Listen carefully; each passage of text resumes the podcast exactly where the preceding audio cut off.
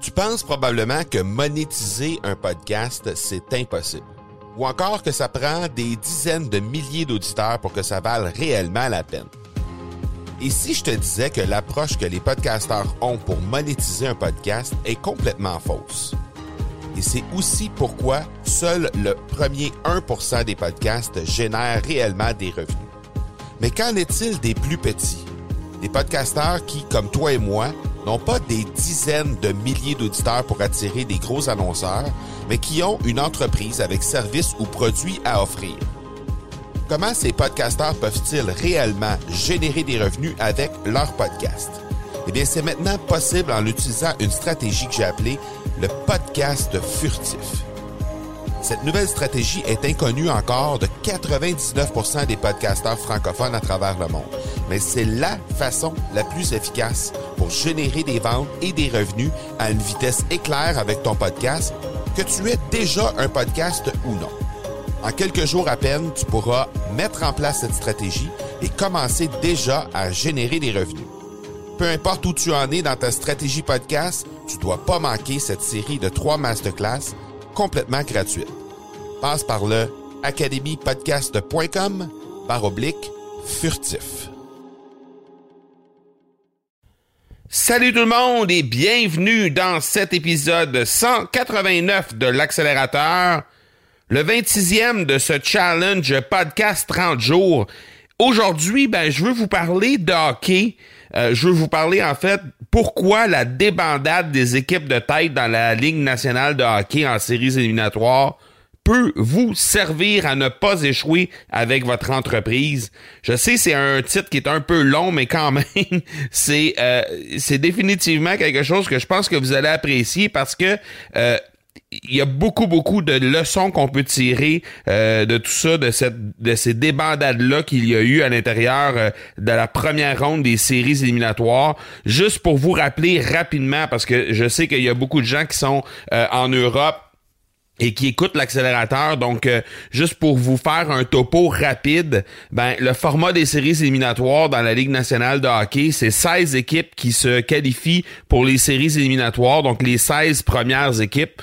Euh, je vous ferai grâce de, de, de, la méthode de sélection, mais euh, le fait est que c'est grosso modo les 16 meilleures équipes. Donc il y a 8 dans, dans une, euh, une conférence et 8 dans une autre conférence. Il y a eu des euh, il y a eu des, des équipes euh, donc il y a eu des, des très grosses surprises notamment la série Tampa Bay contre Columbus alors que Tampa Bay ayant eu une fiche incroyable ont égalé la marque du plus grand nombre de victoires en saison régulière par une équipe dans, dans toute l'histoire de la Ligue nationale pendant la saison et ils se sont fait montrer la sortie en quatre petits matchs dans un 4 de 7 euh, par l'équipe de Columbus. Il y a également l'équipe de euh, des Islanders de New York qui ont fait les séries cette année pour la première fois depuis plusieurs années et qui ont montré la porte de sortie à, la très grande équipe des Penguins de Pittsburgh et leur euh, leur joueur Sidney Crosby et Yevgeny Malkin. Ensuite, il y a les Golden Knights de Vegas qui étaient les finalistes de l'an dernier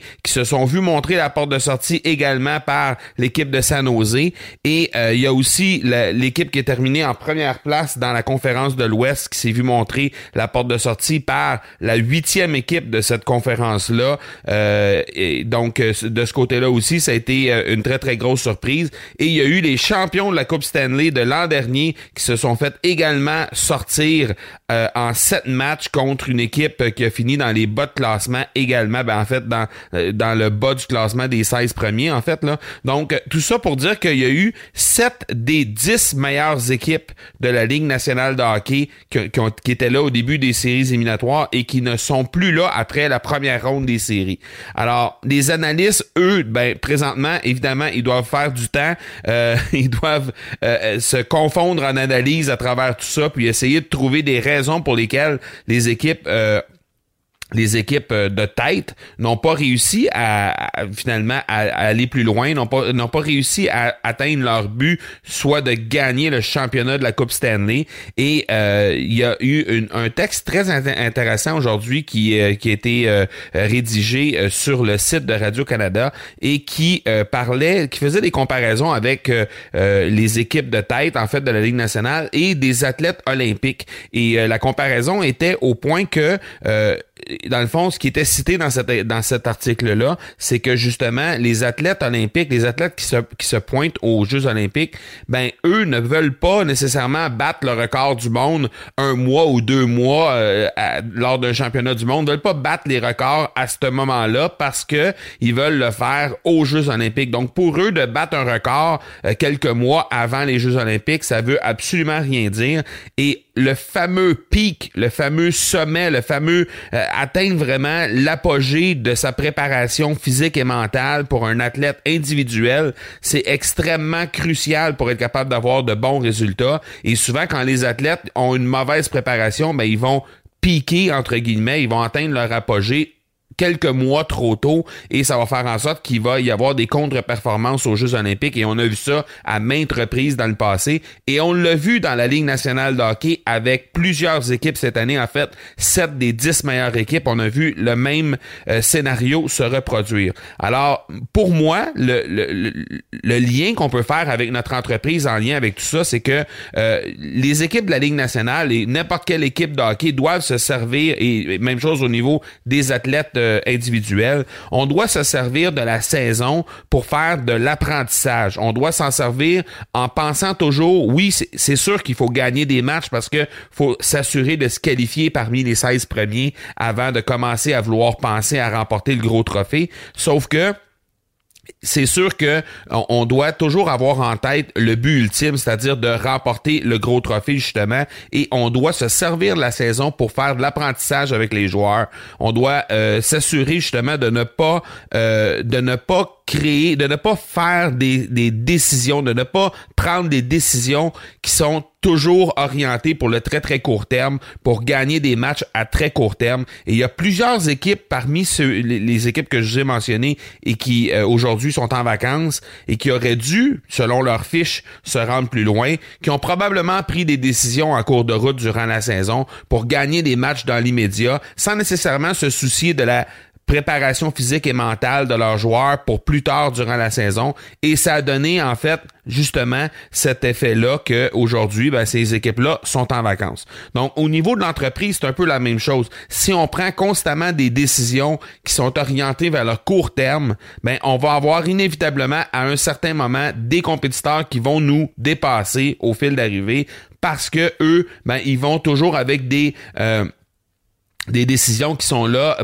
pour bâtir des choses à moyen et à long terme. C'est facile de prendre des décisions pour avoir euh, des revenus, pour avoir du trafic, pour avoir euh, des nouveaux clients à très court terme, mais euh, si on n'est pas en mesure de les servir comme il faut, si on n'est pas en mesure de leur offrir tout ce qu'ils veulent avoir comme expérience chez nous, ben à moyen et à long terme, on risque de les perdre. Alors les décisions qu'on prend à moyen, les décisions qu'on prend en fait à court terme, mais qui sont orientées vers le moyen et le long terme, souvent ce sont des décisions qui sont euh, plus coûteuses que ce qu'ils en rapportent à court terme, mais sur le moyen et le long terme, c'est définitivement quelque chose qui euh, va finir par rapporter. Donc, la préparation mentale et la préparation physique d'un athlète, je comparerais ça justement euh, euh, au fait de prendre des décisions pour le moyen et le long terme dans, dans, notre entreprise pour faire en sorte justement qu'on va s'assurer d'avoir une bonne progression et s'assurer surtout d'avoir les meilleurs résultats possibles à moyen et à long terme, quitte à sacrifier certains, euh, certains euh, résultats à court terme définitivement.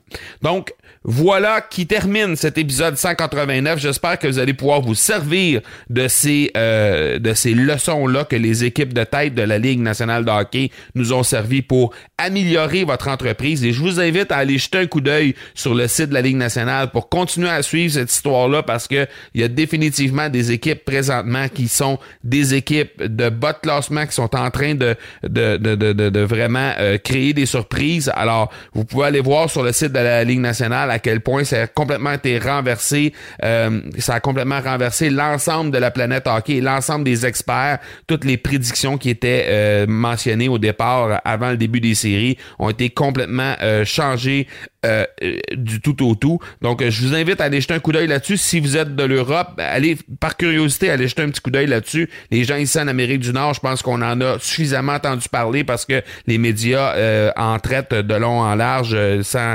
avec avec beaucoup beaucoup de détails présentement. Donc, on, on a vu un peu tout ce qui s'est passé de ce côté-là. Mais quand même, si vous voulez aller jeter un coup d'œil sur le site de la Ligue nationale de hockey pour aller jeter pour aller voir un peu comment ça s'est passé Je pense que vous allez pouvoir encore plus comprendre l'ampleur de l'importance justement de pouvoir euh, prendre des décisions sur du moyen et du long terme pour votre entreprise. Donc voilà qui termine cet épisode 189, le 26e de ce challenge podcast de 30 jours. Et moi, ben, je vous donne rendez-vous demain pour l'épisode 190.